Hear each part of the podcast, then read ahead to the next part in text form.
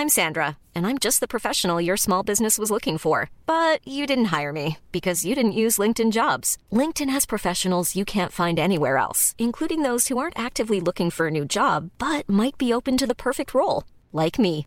In a given month, over 70% of LinkedIn users don't visit other leading job sites. So if you're not looking on LinkedIn, you'll miss out on great candidates like Sandra. Start hiring professionals like a professional. Post your free job on linkedin.com/people today. Bonjour, aujourd'hui je vais vous expliquer comment lutter contre le syndrome de l'imposteur. Je suis Gaël Châtelain-Berry, bienvenue sur mon podcast Happy Work, le podcast francophone le plus écouté sur le bien-être au travail. Happy Work c'est une quotidienne, donc n'hésitez surtout pas à vous abonner sur votre plateforme préférée. Vous serez tenu au courant de tous les épisodes, mais surtout cela permettra à Happy Work de durer encore très longtemps. Alors, le syndrome de l'imposteur. Vous en avez déjà entendu parler, n'est-ce pas?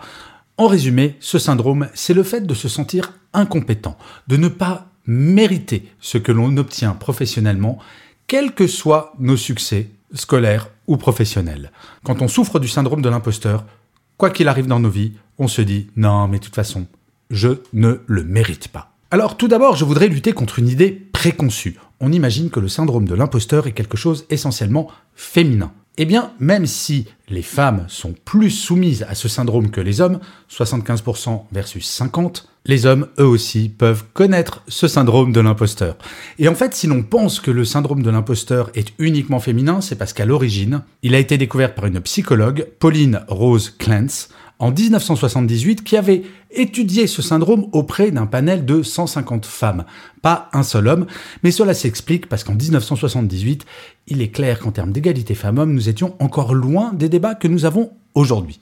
Bref, je ferme la parenthèse, quoique, une donnée intéressante donnée par une étude américaine qui montre que les hommes et les femmes, nous ne sommes pas égaux en termes de conséquences de ce syndrome. Et oui, mesdames, vous êtes plus fortes pour résister aux conséquences que les hommes, car d'une certaine manière, la société vous a mis dans la tête que vous étiez incompétente, ce qui est absolument atroce, et donc quand vous souffrez du syndrome de l'imposteur, vous savez mieux vous défendre, alors qu'un homme, lui, va être beaucoup plus sous stress qu'une femme.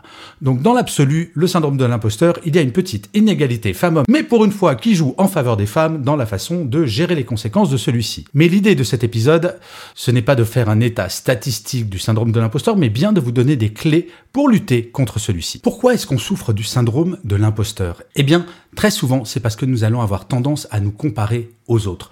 L'autre est forcément plus intelligent, plus brillant, il a plus de succès, plus d'expérience, plus de tout. On va se regarder de façon négative. Quand on se regarde dans le miroir et qu'on se compare, on se dit Oh là là, je suis quand même pas terrible. Et pour lutter contre le syndrome de l'imposteur, il va falloir mettre en cohérence trois images que nous avons de nous. La première image, celle que nous avons de nous quand on se regarde dans le miroir. La deuxième image, le nous fantasmé. Le nous si on n'avait aucun défaut et que notre qualité était au top. Et la troisième image, l'image que l'on imagine que les autres ont de nous. Lutter contre ce syndrome de l'imposteur, c'est mettre ces trois images en parfaite cohérence. Et oui, pour lutter contre le syndrome de l'imposteur, il faut faire un petit peu d'introspection.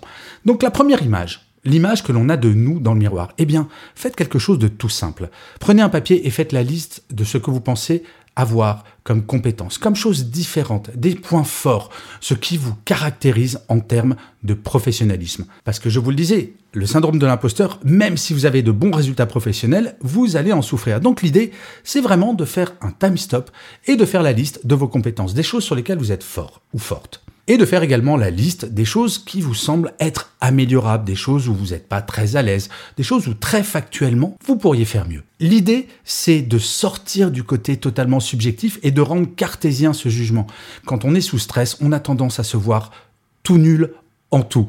Et eh bien là, faites un time stop et essayez d'être objectif objective sur vous-même. La deuxième chose, ça va être le vous fantasmé, votre deuxième image, votre vous idéal.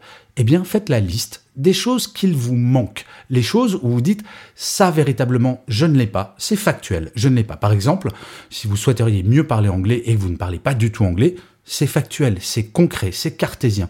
Notez, eh bien voilà, un de mes points faibles, je ne parle pas bien anglais. Mais ça peut être également je ne suis pas à l'aise pour parler en public. Enfin, bref, les choses que vous aimeriez acquérir et que vous n'avez pas aujourd'hui.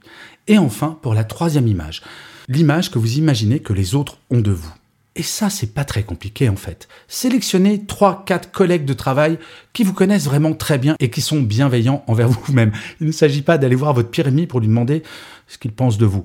Et demandez à ces 3-4 personnes de faire le même exercice que vous avez fait pour vous-même en 1. C'est-à-dire de faire la liste des compétences qu'ils perçoivent chez vous et également la liste de ce qu'ils pensent que vous pourriez améliorer. Et de façon très simple, il ne s'agit pas de faire une longue dissertation sur vos points forts et sur ce que vous pourriez améliorer. Non, il s'agit juste d'avoir une sorte de photographie de gens qui vous connaissent bien sur la perception qu'ils ont de vous. Une fois que vous avez ces trois listes, essayez d'entourer les points communs, de voir qu'il y a des choses sur lesquelles, eh bien, tout va bien. L'image que vous avez de vous dans le miroir et la perception que les autres ont de vous, parfois sera en cohérence. Et donc, à partir du moment où il y a une cohérence, il faudra que vous en fassiez une certitude, que vous ne doutiez plus de cette compétence. À partir du moment où vous pensez avoir cette qualité, mais que le syndrome de l'imposteur vous empêche d'en être convaincu, mais là, vos collègues vous disent, si, si, tu l'as, cette qualité. Eh bien là, vous pourrez rayer ça du syndrome de l'imposteur. Ensuite, sur les choses à améliorer. Si entre la deuxième liste, votre vous idéal, il y a des points communs avec ce que vous pourriez améliorer de la part de vos collègues, eh bien là, vous pouvez mettre un plan d'action. Quand on prend l'exemple de l'anglais, ce n'est pas très compliqué, il suffit de commencer à l'apprendre et vous allez voir qu'en vous mettant dans l'action, vous commencerez à gagner en assurance. En fait, lutter contre le syndrome de l'imposteur, c'est tout remettre dans le cartésien. Vous savez, on a tendance à se faire des nœuds à la tête et à se regarder de façon moins jolie que nous le sommes véritablement. Lutter contre le syndrome de l'imposteur, c'est justement lutter contre ce côté subjectif en essayant de mettre du rationnel là où pour le moment il n'y en a pas. Vous allez voir en fait, ces trois listes, cela va très vite à faire. Et si vous vous sentez bloqué en termes de confiance en vous à cause du syndrome de l'imposteur de temps à autre, que vous soyez un homme ou une femme, faire cet exercice est très loin d'être une perte de temps. Et d'ailleurs, si jamais vous faites cet exercice, j'adorerais que vous m'envoyiez un petit message sur mon blog ou sur LinkedIn pour me dire ah bah tiens, c'était vraiment effectivement intéressant ou alors c'était complètement nul comme exercice. Je ne suis toujours pas sûr de moi, mais croyez-moi, si vous le faites, ça va marcher. Je vous remercie mille fois d'avoir écouté cet épisode de Happy Work ou de l'avoir regardé si vous êtes sur YouTube. Petit rappel pas inutile, si jamais vous ne le connaissez pas encore, il y a un petit frère maintenant à Happy Work qui s'appelle Happy Love, qui est uniquement en audio. Tapez Happy Love, Love comme amour sur votre plateforme d'écoute et vous allez trouver, il y a déjà quatre épisodes. C'est assez léger et l'objectif de ce podcast, c'est pas de révolutionner votre vie personnelle, mais de la rendre un petit peu meilleure si possible. Je vous dis rendez-vous à demain. N'hésitez surtout pas à mettre des pouces levés, des étoiles si jamais vous avez bien aimé cet épisode et à en parler autour de vous. C'est comme cela que Happy Work durera encore longtemps et en plus, de vous à moi, ça me fait super plaisir. Allez, à demain et d'ici là, plus que jamais, prenez soin de vous. Salut les amis.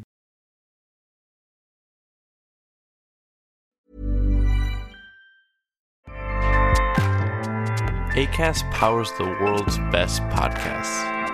Here's a show that we recommend.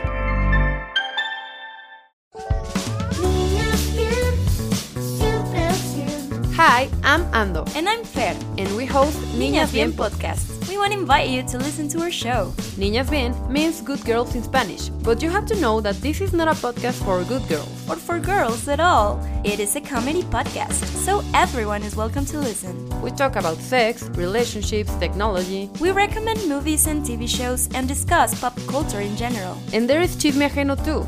A section we have just to gossip about everyone. So you'll find something you like here. And you'll practice your Spanish. The cleanest Spanish you'll find, we promise. And if you already hablas español, Vamos a ser tus nuevas amigas. We'll be your friends for the non Spanish speakers. New episodes every Monday and Thursday. Hosted by ACAST and available to all audio platforms.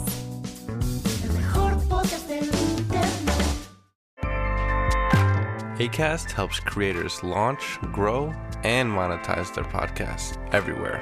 ACAST.com.